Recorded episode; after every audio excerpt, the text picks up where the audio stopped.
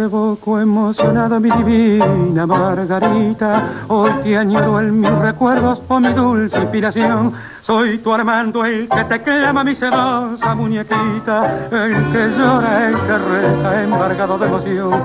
El idilio que se ha roto me ha robado paz y calma, y la muerte.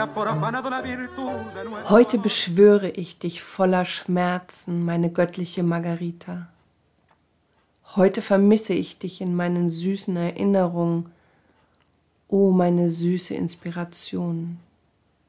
Ich bin dein Amant, derjenige, der nach dir ruft, mein seidenweiches Liebchen. Derjenige, der um dich weint, derjenige, der inbrünstig betet. Als unsere Idylle zerstört wurde, hat man mir Frieden und Ruhe geraubt, und der Tod hat die Reinheit unserer Liebe befleckt. Warum hänge ich am Leben, wenn meine gebrochene Seele äußerste Qualen erleidet, diesen blutigen Schmerz durchlebt? Herzlich willkommen zur 40. Episode aus In 80 Tangos um die Welt. Wir haben heute Bergfest und zu diesem besonderen Anlass haben wir ein besonderes Stück ausgesucht. Einige von euch kennen es wahrscheinlich. Margarita Gauthier. Die Grundlage des Textes ist die Kameliendame. Ich gehe davon aus, dass es wahrscheinlich jeder von euch kennt. Mehrfach verfilmt Theaterstück, geschrieben von Alexandre Dumas, dem Jüngeren. Der ja immer im Schatten des Grafen von Monte Cristo stand. Seinem Vater.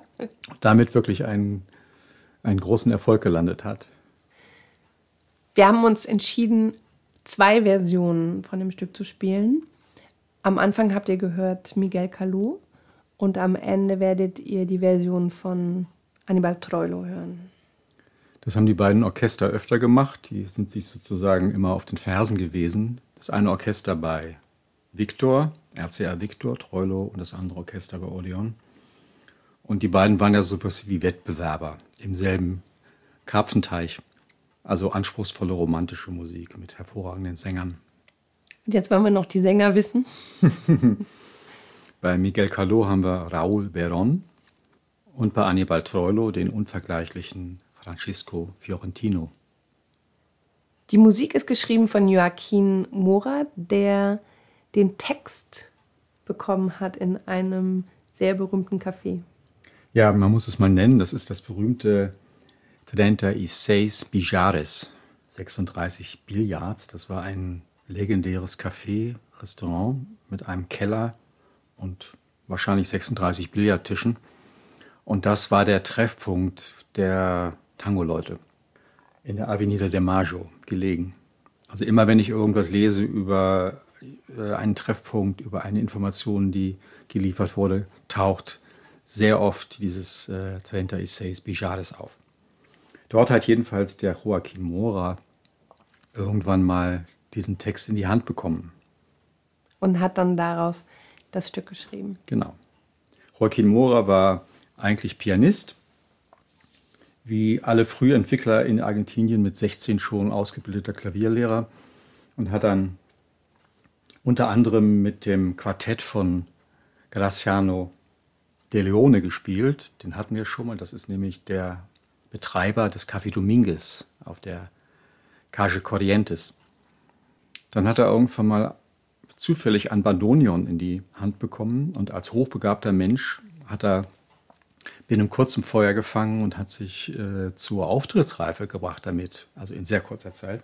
Und hat dann die nächsten Jahre Bandonion gespielt, unter anderem im Orchester von Antonio Bonavena.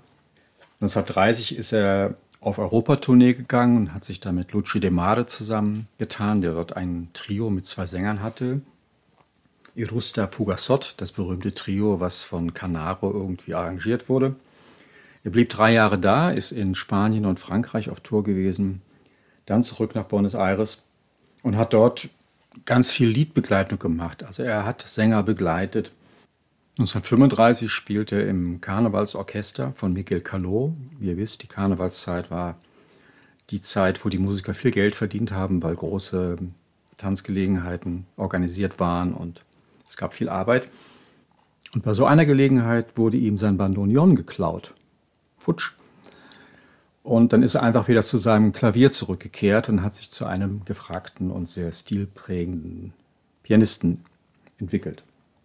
Und man könnte sich fragen, warum ist er so unbekannt in, in den Tango-Kreisen? Das wird so ein bisschen verschwiegen. Wenn man aber die Bilder sieht, auf denen er mit anderen Musikern ist oder allein, er war Afro-Argentinier. Und äh, Rassismus ist in Argentinien einfach ein Thema, über das nicht gesprochen wird. Und er hat dann 1941 Buenos Aires verlassen, ist nach Rosario gegangen, hat dort mit verschiedenen Leuten gespielt, unter anderem mit dem Orchester von Ebe Bedrune, eine Dirigentin, die immer im weißen Frack aufgetreten ist. Und ist dann nach Mittelamerika gegangen, nach Kolumbien, nach Panama, hat sich dort auch niedergelassen und war dann insgesamt 35 Jahre weg. Anscheinend war das für einen Afro-Argentinier leichter, dort oben Karriere zu machen und Auftritte zu bekommen als in Argentinien selber und ist 78 zurück nach Buenos Aires, um dort sozusagen sein Leben abzuschließen. Aber alle seine Freunde waren tot, er hat einfach keine Wurzeln mehr gehabt und ist dann zurück nach Panama und ist dort 1979 gestorben. Heute auf den Knien am Grab, wo dein Körper ruht, habe ich die Huldigung erbracht, nach der deine Seele sich gesehnt hat. Habe ich die längst verwelkten Kamelien gebracht, die du mir an jenem Tag als Zeichen deiner Liebe gabst, als ich sie ans Bett legte, wo du friedlich schliefst, stiegen mir zärtliche Tränen in die Augen. Und beim Gebet für deine Seele, meine göttliche Margarita, schnürt mir ein ersticktes Schluchzen die Brust ein.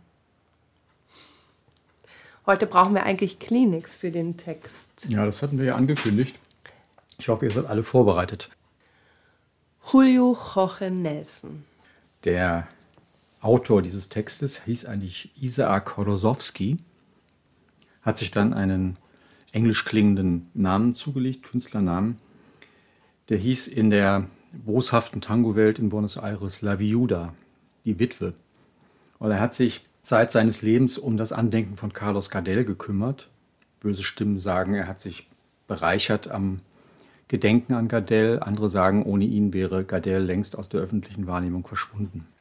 Er hat jedenfalls viele Redewendungen geprägt, wie La Bronze qui sonrit, also die Bronze, die lächelt. Wenn man das Grabmal von Gardel kennt in Chacarita, sieht man diesen ewig lächelnden Gardel im Anzug er hat immer irgendwelche brennenden Zigaretten zwischen den Fingern, die ihm seine Fans da reinstecken. Oder jeden Tag singt er besser. Eine Redewendung, cada dia canta mejor. Das ist auch sowas. Er ist mit 14 von der Schule abgegangen, darauf hat ihn sein Vater von zu Hause rausgeschmissen und ist dann ins Zentrum von Buenos Aires gegangen und hat sich in die Theaterwelt verguckt. Und hat dann irgendwie festgestellt, es fehlt was bei den Tango-Orchestern, wenn er bei den Auftritten war, in den Cafés dass manchmal die Musiker einfach auf eine Schiefertafel das nächste Stück geschrieben haben. Dann dachte er, denen fehlt doch irgendwie so ein Ansager. Der erste Confrancier sozusagen. Genau, der hat das Metier des äh, Tango-Ansagers erfunden und hat dann 1933 durfte er Gardel im Teatro Nacional ansagen und ähm, das hat sozusagen seine lebenslange Beschäftigung mit diesem Künstler begründet. Irgendwann hatte er dann eine tägliche Radiosendung mit dem Titel Escuche esta noche a Gardel. Heute Abend hören wir Gardel zu. Und das ging so weit, dass er als Gardel nach seinem tödlichen Unglück in Medellin zurückkam nach Buenos Aires 1936, dass er die Sendung extra vom Friedhof in Chacarita ausgemacht hat. Sein größter Erfolg war Margarita Gauthier, damit ist er am bekanntesten geworden. Böse Stimmen, von denen es viele in Buenos Aires gibt, es ist nicht alles eitel Sonnenschein, sagen, das Beste, was man über diesen Text sagen kann, ist, dass er diese schöne Musik nicht allzu sehr beeinträchtigt. Das lassen wir jetzt mal unkommentiert stehen. Ich muss aber sagen, dass der Text wirklich schwierig zu singen ist und ich bewundere diese Sänger, die, die zum Beispiel bei Cardot und auch bei Trollo, die dieses hohe Tempo, die das Stück dort nimmt, die trotzdem diese schöne, saubere Phrasierung hinbekommen. Es gibt von Osmar Maderna eine Aufnahme mit Pedro Dattila als Sänger. Der scheitert daran, weil er einfach, man hört, er haspelt sich durch den Text. Er ist einfach überfordert. Und Horatius Salgan löst das Ganze sehr elegant, indem er das deutlich langsamer spielt und da kann Roberto Goyeneche sehr schön phrasieren. Aber Raul Beron und Francisco Fiorentino machen einen sehr guten Job mit diesem Text. Ja, ich finde es auch interessant, dass der Text überhaupt nicht der Musik entspricht. Oder die Musik überhaupt nicht dem Text. Ich finde, die Musik ist so schnell der Text ist so unglaublich traurig und man möchte eigentlich da drin verweilen. Das ist halt das Spezielle am Tango. Er hat zwei Gesichter. Man sagt ja, man tanzt hier mit einem traurigen Gesicht und einem fröhlichen Hintern. Also es hat immer diese beiden Seiten. Nie vergesse ich jene Nacht, als du meine Lippen küsstest und eine schon welke Kamelie von deinem Busen fiel. Du nahmst sie traurig auf, küsstest sie inbrünstig, und zwischen diesen traurigen Blütenblättern leuchtete ein Fleck. Es war Blut, das du vergossen hattest. O, meine arme Margarita, es war ein Zeichen des Verfalls, Spuren deines Leidens, und du entferntest dich langsam mein Leben, Liebchen, denn der Tod rief dich mit seiner bodenlosen Tücke. Diese letzte Strophe wird bei allen Versionen, die ich kenne, nicht gesungen. Also in dem Moment, wo es zur Sache geht, Blut, Blut zwischen den Blütenblättern. Schweigt der Argentinier. Und das war unsere 40. Episode aus In 80 Tangos um die Welt. Margarita Gauthier, eine Aufnahme von 1942 mit dem Orchester von Miguel Calot, mit dem Sänger Raúl Beron und wir schließen mit Annibal Troilo 1943 mit Francisco Fiorentino. Der Komponist ist Joaquín Mauricio Mora. Der Text ist von Julio Jorge Nelson. Schön, dass ihr uns begleitet habt auf unserer Reise durch Tangos, die uns am Herzen liegen. Wir hoffen, es war keine allzu traurige Folge. Das waren Daniela und Raimund, Tango Mundo, Berlin. Bleibt gesund und bis bald. Bis bald. Hoy te evoco emocionado, mi divina Margarita. Hoy te añoro en mis recuerdos, a mi dulce y mi inspiración. Soy tu Armando el que te clama, mi sedosa muñequita, el que llora, el que reza embargado de emoción. El idilio que se ha roto me ha robado paz y calma, y la muerte ha profanado la virtud de nuestro amor. ¿Para qué quiero la vida si mi alma destrozada sufre una angustia suprema, vive este cruento dolor? Hoy de hinojos en la tumba donde descansa tu cuerpo.